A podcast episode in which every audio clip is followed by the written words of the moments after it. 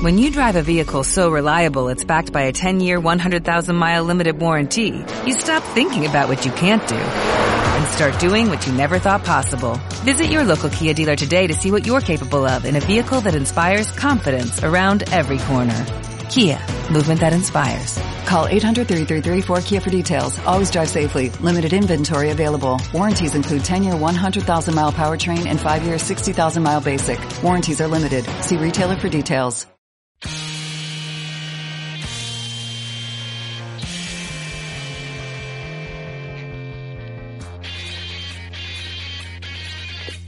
Radio Mural. Transmisión de cuarentena.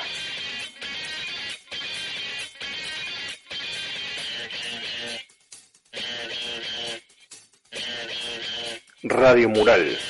Difusión y opinión crítica sobre el arte público en Latinoamérica.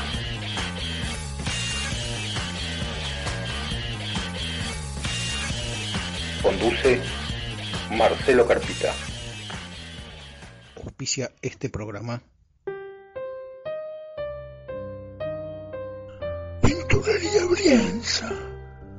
La de Monte de Oca y Villafañe. Barracas. Sí. La de la esquina, capisce?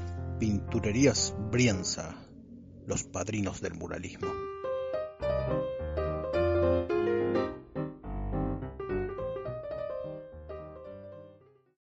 Fundación Woco, Puerto Tirol, Chaco, sede del muralismo contemporáneo en el Gran Chaco y en el noreste argentino.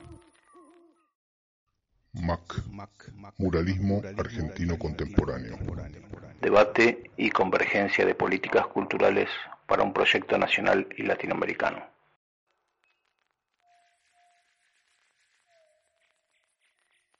Si el pintor siempre es una especie de artesano, según afirma Marcel Duchamp, artesano y obrero es el artista muralista.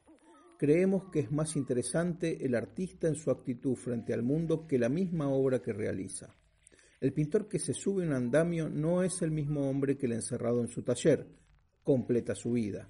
Su obra será verdaderamente pública y juzgada por una extensa mayoría. Está en la calle. Luis Seoane.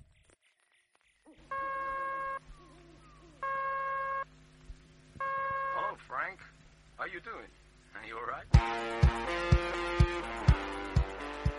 Hola, eh, soy Mónica Arribillaga de La Pampa y desde nuestra agrupación de muralistas políticas políticos pampeana queremos saludar y motivar la realización de este programa Radio Mural. El muralismo político latinoamericano tiene ya sus buenos años y aún así no ha llegado a todos los lugares. Acá en La Pampa, eh, por ejemplo, no tenemos formación. Agitamos por la formación y la expansión de este arte de y para los pueblos y saludamos a todas las y los artistas que se dedican al muralismo por medio de este programa y llamamos a conformar un gran movimiento para intercambiar saberes y pensamientos sobre el muralismo. Un abrazo para todas y todos.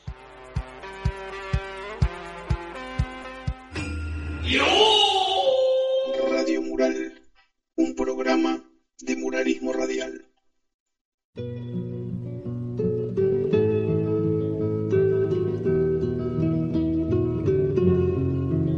Manifiestos.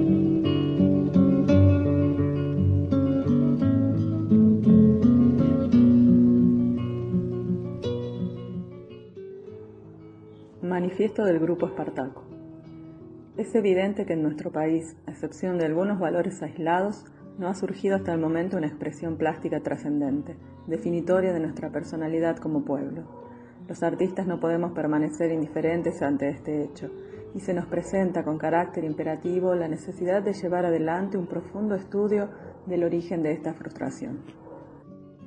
Si analizamos la obra de la mayor parte de los pintores argentinos, especialmente de aquellos que la crítica ha llevado en primer plano, observaremos como característica común el total divorcio con nuestro medio, el plagio sistematizado, la repetición constante de viejas y nuevas fórmulas, que si en su versión original constituyeron auténticos hallazgos artísticos, al ser copiados sin un sentido creativo, se convierten en huecos balbuceos de impotentes. Las causas determinantes de esta situación están en la base misma de nuestra vida económica y política, de la cual la cultura es su resultado y complemento. Una economía enajenada al capital imperialista extranjero no puede originar otra cosa que el coloniaje cultural y artístico que padecemos. La oligarquía, agente y aliada del imperialismo, controla directa e indirectamente los principales resortes de nuestra cultura y a través de ellos enaltece o suma en el olvido a los artistas seleccionando únicamente a aquellos que la sirven. Constituye además, por ser la clase más pudiente, el principal mercado comprador de obras artísticas. En virtud de los intereses que representa, se caracteriza en el plano cultural por una mentalidad extranjerizante, despreciativa de todo lo genuinamente nacional y por lo tanto popular. El resultado de todo esto es que el artista no tiene otro camino para triunfar que el de la renuncia a la libertad creadora, acomodando su producción a los gustos y exigencias de aquella clase, lo que implica su divorcio de las mayorías populares que constituyen el elemento fundamental de nuestra realidad nacional. Es así como el dar la espalda a las necesidades y luchas del hombre latinoamericano vacía de contenido su obra, castrándola de toda significación, pues ya no tiene nada trascendente que decir. Se limita entonces a un mero juego con los elementos plásticos, virtuosismo inexpresivo, en algunos casos de excelente técnica, pero de ninguna manera arte, ya que este solo es posible cuando se produce una total identificación del artista con la realidad de su medio. No se piense que esta última sea una afirmación arbitraria. Constituye un problema que hace a la esencia misma del arte. En efecto, un arte nacional es la única posibilidad que existe de hacer arte. A través de las mejores obras de los más grandes artistas de la historia, percibimos ante todo el espíritu de la sociedad que las engendró. No puede ser de otra manera, ya que el artista es un hombre y todo hombre se conforma fundamentalmente según los elementos sociales que gravitan sobre él. Productor de la sociedad, al expresarse artísticamente, si lo hace en un sentido profundo y con sinceridad, dará expresión de un modo inevitable al medio que lo rodea. El ritmo del crecimiento histórico es variable para cada sociedad, y esa variación es el principal elemento incidente en el origen de las nacionalidades. En consecuencia, toda obra artística, por el hecho de ser una expresión social, necesariamente ha de ser también una expresión nacional Generalizando, podría decirse que el arte surge como el resultado de una necesidad de expresión individual, que al concretarse será una expresión nacional, pues el individuo fundamentalmente es producto de la nación, y culminará finalmente en expresión universal, ya que los problemas trascendentes del hombre son universales. El problema del surgimiento de un arte nacional en nuestro país determina el verdadero alcance que debe tener para nosotros el término nacional. Unidad geográfica, idiomática y racial, historia común, problemas comunes y una solución de esos problemas que solo será factible mediante una acción conjunta, hacen de Latinoamérica una unidad nacional perfectamente definida. La gran nación latinoamericana ya ha tenido en Orozco, Rivera, Tamayo, Guayasamín, Portinari, etc., fieles intérpretes que partiendo de las raíces mismas de su realidad han engendrado un arte de trascendencia universal. Este fenómeno no se ha dado en nuestro país salvo aisladas excepciones. El arte latinoamericano, considerando las características sociales y políticas de nuestro continente, ha de estar necesariamente imbuido de un contenido revolucionario, que será dado por el libre juego de los elementos plásticos en sí, prescindiendo de la anécdota desarrollada si es que la hay. La anécdota podrá tener una importancia capital para el artista cuando aborda una temática que siente profundamente y en la cual encuentra inspiración, pero en última instancia no constituye el elemento que justifica y determina la validez intrínseca de la obra de arte, ni es de ella que emana el contenido de su trabajo. De ahí lo absurdo de cierto tipo de pintura pretendidamente revolucionaria que se limita a describir escenas de un revolucionarismo dudoso, utilizando un realismo caduco y superado. No es de extrañar, entonces, que por su misma inoperancia esta pintura sea tolerada y hasta en cierto modo favorecida por aquellos mismos que combaten toda expresión artística auténticamente nacional y revolucionaria. Es imprescindible dejar de lado todo tipo de dogmatismo en materia estética. Cada cual debe crear utilizando los elementos plásticos en la forma más acorde con su temperamento, aprovechando los últimos descubrimientos y los nuevos caminos que se van abriendo en el panorama artístico mundial y que constituyen el resultado de la evolución de la humanidad, pero eso sí, utilizando estos nuevos elementos con un sentido creativo personal y en función de un contenido trascendente. Todo intento de creación de un arte nacional es consecuentemente combatido por ciertos críticos al servicio de la prensa controlada por el capital imperialista. Se ha apelado a todos los recursos desde el ataque directo en nombre de una universalidad abstracta hasta la rumbosa presentación de algo que como arte nacional ni siquiera es arte. Se trata en verdad de refractar en el campo de la creación artística el sometimiento económico y político de las mayorías, pero simultánea e indisociablemente sus luchas por emanciparse porque en la medida en que el arte llama y despierta el inconsciente colectivo de la humanidad, pone en movimiento las más confusas aspiraciones y deseos, exalta y sublima todas las representaciones a las que se ve sometido el hombre moderno y es un poderoso e irresistible instrumento de liberación. El arte es el liberador por excelencia y las multitudes se reconocen en él, y su alma colectiva descarga en él sus más profundas tensiones para recobrar por su intermedio las energías y las esperanzas.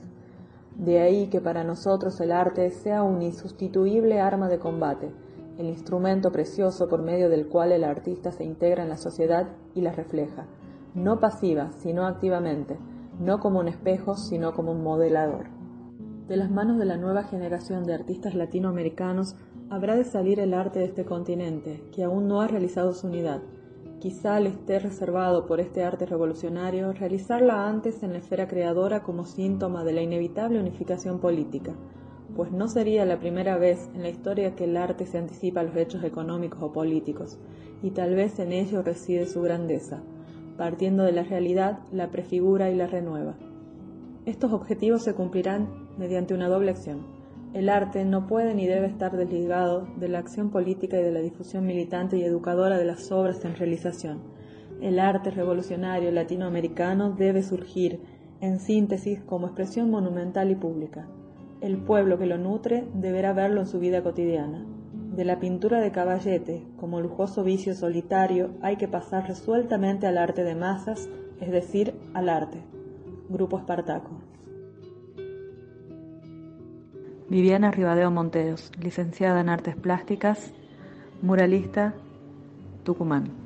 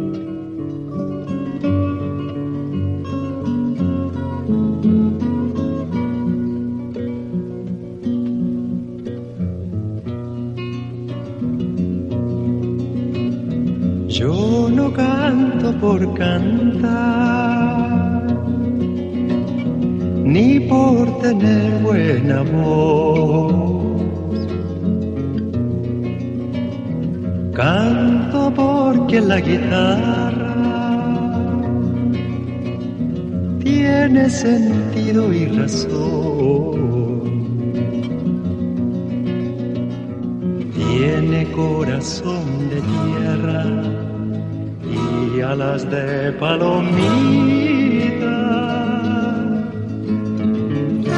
Como el agua bendita, santigua gloria y Aquí se encajó mi canto, como dijera Violeta. Guitarra trabajadora, con olor a primavera.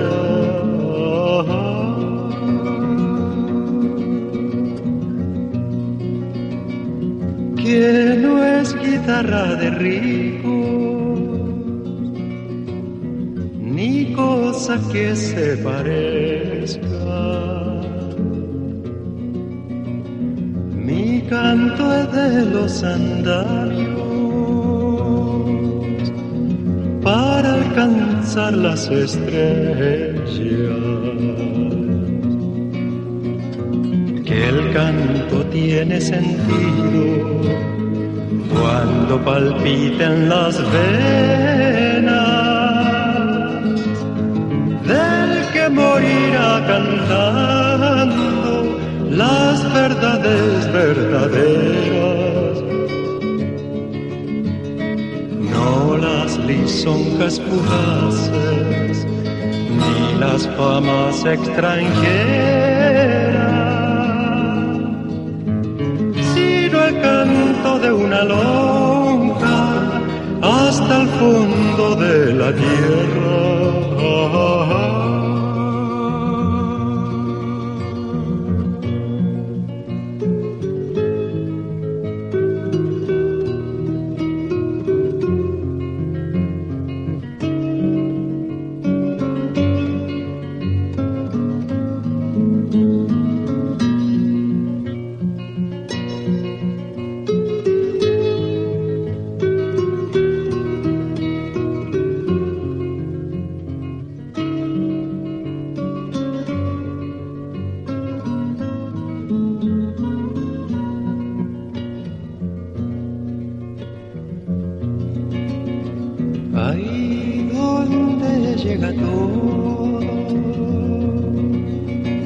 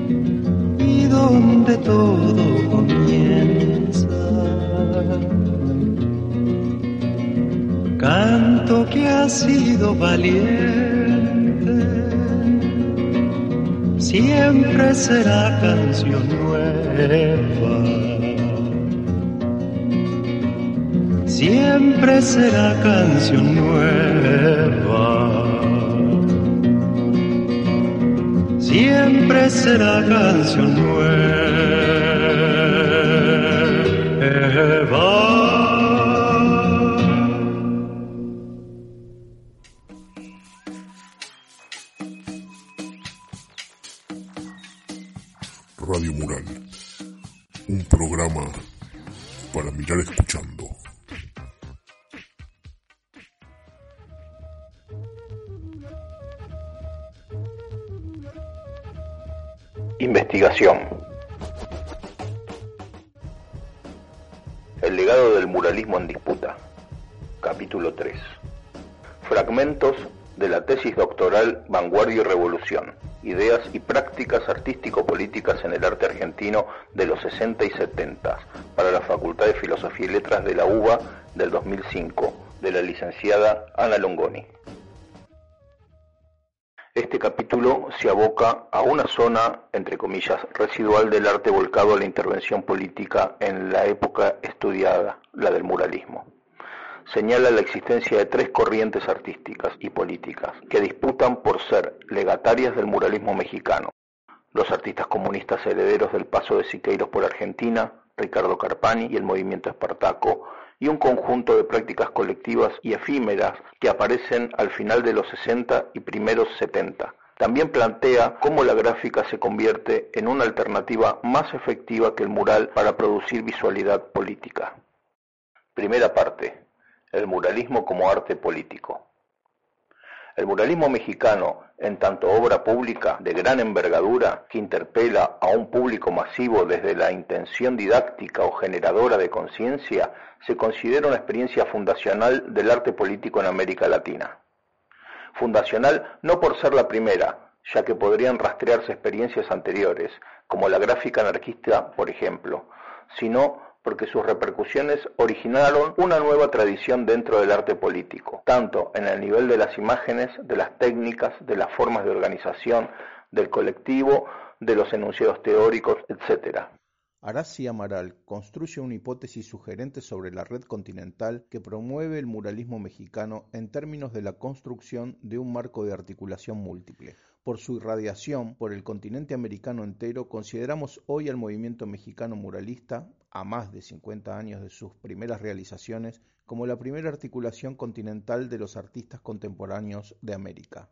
A pesar del impacto de su propuesta estética, política y organizativa, no emergió en el continente un movimiento mural que alcanzase similar impacto. Hubo, claro está, numerosos artistas que individual o colectivamente produjeron murales, pero la posición que el muralismo ocupa en el campo artístico argentino en la época aquí estudiada es, en términos de la sociología cultural de Raymond Williams, un lugar residual. El muralismo mexicano no solo se considera paradigma del arte político, sino que es estudiado como uno de los primeros y más originales movimientos de vanguardia en América Latina. Ello, a pesar de que, como lo señalaba Andrea Giunta, su caso no coincide con el modelo propugnado desde la teoría europea de la vanguardia. Siguiendo la lógica de Burger, el muralismo mexicano se pensó como un ejemplo máximo de la vanguardia. ¿Qué podía ser más institucional que un arte que salía de las instituciones tradicionales y se expandía cubriendo paredes públicas? ¿Qué puede ser más institucional que un Estado que otorga salarios, consignas y que administra muros, por más públicos que estos sean? En este capítulo se plantea varias preguntas. ¿En qué aspectos el programa público del muralismo mexicano puede interpelar distintas experiencias muralistas acaecidas en el campo artístico argentino varias décadas más tarde? ¿Hasta qué punto los muralismos políticos de los años 60 tienen como su punto de partida el imaginario constituido en torno a la experiencia del muralismo mexicano? ¿Qué lugar ocupa una tradición como la del muralismo en medio de una época de intenso signo renovador ¿Cómo se articulan, se oponen o se fusionan muralismo y vanguardia entre aquellos que se plantean impulsar un arte público? ¿En qué términos se replantea entre los artistas argentinos que promueven un arte público de carácter político la opción entre el mural y la gráfica en una época como los 60 y 70 en la que se amplían las posibilidades técnicas de reproducción? Una tipología. La autora parte de proponer una tipología del mural político que puede resultar útil dentro del muralismo político latinoamericano, la distinción entre el mural institucional y el mural militante. En ambos tipos, el mural es concebido como manifestación artística y herramienta política de propaganda, inscripta en el espacio público, pero pueden diferenciarse en cuanto a su productor, sus condiciones de producción, su función primordial, su perdurabilidad. El mural institucional sería aquel realizado en determinado emplazamiento por un artista y su equipo por encargo de una institución, estatal, pública o privada, con la intención de persistir una buena cantidad de años, cumpliendo hacia el público masivo una función didáctica e incluso decorativa. Se trata del mural perenne, hecho con materiales nobles y perdurables, que decora los muros de las instituciones de la nación, escuelas, ministerios, el mural militante, en cambio, es realizado apresuradamente y muchas veces en forma clandestina y riesgosa en algún muro callejero, y está destinado a desaparecer poco después. Su realización colectiva, incluso anónima, está a cargo de un grupo o brigada integrado por sujetos en general sin formación artística tradicional, que muchas veces no se autodefinen como artistas, sino más bien como militantes. Excepcionalmente, incluye artistas de trayectoria o renombre, que se integran al trabajo colectivo. La operatoria de las brigadas, que fundamentalmente existieron en Chile en 1968 y en 1973, y en Nicaragua en 1979 y los años siguientes, o colectivos que realizan los murales militantes, prioriza como función la búsqueda de una mayor eficacia en la propagación política, a través de estas formas de visualización callejera. También pueden distinguirse desde el análisis visual, ya que si bien en ambos tipos el mural se ofrece como medio de propagar ideas, concientizar acerca de algún aspecto de la realidad, los murales institucionales tienden a construir un relato histórico sobre el pasado, el presente, el porvenir, mientras que los murales militantes tienden a intervenir sobre algún conflicto de la coyuntura, dado su carácter efímero. En general, los murales institucionales adoptan un tono épico, una retórica grandilocuente y prefieren la figuración académica, que frecuentemente apela a citas y homenajes al muralismo mexicano. Los murales militantes se aproximan más a la estética de la gráfica y abrevan de sus recursos sintéticos y sus juegos tipográficos. En la opción entre mural y gráfica incide la valoración de los potenciales de las técnicas seriales en cuanto a sus posibilidades de difusión masiva, abaratamiento de los costos, integración de la imagen a la letra escrita, así como la superación de la obra única a partir de la reproductibilidad. En este sentido, no está de más recordar que en ocasión de la polémica pública entre Rivera y Siqueiros en septiembre de 1935 en el Sindicato de Panaderos, uno de los puntos de acuerdo a los que arribaron los maestros señala como balance autocrítico del movimiento muralista que los artistas se han concentrado demasiado en la pintura mural, descuidando las posibilidades de ejecutar toda una serie de modalidades de plástica revolucionaria eminentemente móvil, capaz de penetrar por su forma contenido y precio ínfimo como productor hasta las capas más pauperizadas de las masas obreras y campesinas. Nos referimos a estampas, reproducciones de dibujo, hojas impresas con literatura e ilustraciones, en el mismo sentido, el argentino Antonio Berni, en polémica con David Alfaro Siqueiros, pone en cuestión si el muralismo debe ser la manifestación exclusiva del arte de masas. Como señala Guillermo Fantoni, Berni apelaba a todos los medios de expresión artística disponibles, entre ellos los grandes cuadros transportables. Frente a la actividad de los blogs o equipos de pintores muralistas revolucionarios, la valorización de la escuela taller como medio de capacitación teórica y técnica del pintor para las masas. El mismo Siqueiros, cuando rechaza las viejas técnicas del fresco tradicional para proponer notables innovaciones en cuanto a técnicas y herramientas para producir murales, como el cincel eléctrico para acondicionar la superficie destinada al mural el cemento blanco impermeable en lugar del reboque de argamasa, la pistola de aire, el soplete de soldadura, la incorporación de proyector de diapositivas y cámaras fílmicas y fotográficas, considera que estos medios también eran relevantes para la pintura multiejemplar. Justamente, el primer comité de Block of Painter, colectivo formado en Estados Unidos, propuso, como es sabido, en su manifiesto inicial la creación de talleres escuelas de pintura multiejemplar, desde frescos transportables hasta grabados, ilustraciones de revistas y diseños de carteles volantes.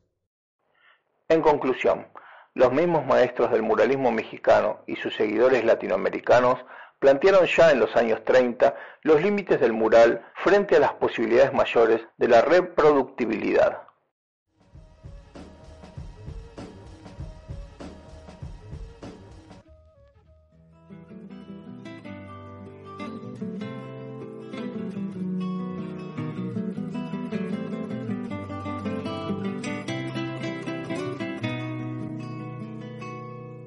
Radio Mural, el programa Aula de Marcelo Carpita. Desde Santa Rosa, La Pampa y en Radio Kermes 106.1 todos los viernes después de la siesta que no fue. No sé qué más voy a hacer para ver claramente quién soy. Radio Mural.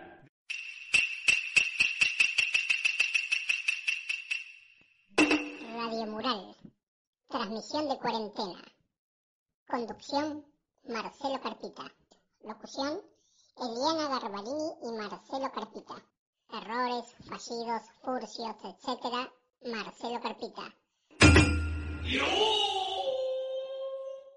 Y para terminar, un tangacho. Y hasta la próxima. Yo soy más vieja que la Biblia. Tengo la edad que represento y que ejerzo. Yo soy de la boca. Los primeros este, tonos en la guitarra me los enseñó Juan de Dios Filiberto. Los vecinos nuestros eran Quinquela Martín. Cantaba milongas, estilos, zambas, vidalitas. Después me incliné al tango, pero el tango arrabalero. Mis grandes éxitos fueron Muchacho, este, Mocosita, Pato y este, Julián. Pero Imagínate que yo cantara Julián ahora cuando dice, ¿por qué me dejaste, mi lindo Julián? El público diría, y bueno, la dejó porque está arrugada y vieja, pero sí puedo cantar este tango. ¿Dónde está mi barrio? Mi cuna malera. ¿A dónde la cueva? Refugio de ayer. Borró el asfaltado de una manotada la vieja barriada que me vio nacer la sospechosa quietud del suburbio, la noche de un turbio drama pasional. Y desde esa noche yo, el hijo de todos, rodé entre los lodos de aquel arrabal. Puente Alcina, que ayer fuera mi regazo de un zarpazo, la avenida te alcanzó, viejo puente compañero y confidente. Sos la marca que en la frente el progreso te ha dejado, el suburbio revelado que por ahí te sucumbió. Yo no he conocido caricias de madre, tuve un solo padre que fuera el rigor y lleva mis venas de sangre maleva, gritando una gleba su crudo rencor. ¿Por qué se lo llevan? Mi barrio, mi todo. Yo el hijo del lodo lo vengo a llorar. Mi barrio, mi madre, que ya no responde. Que digan a dónde lo van a enterrar.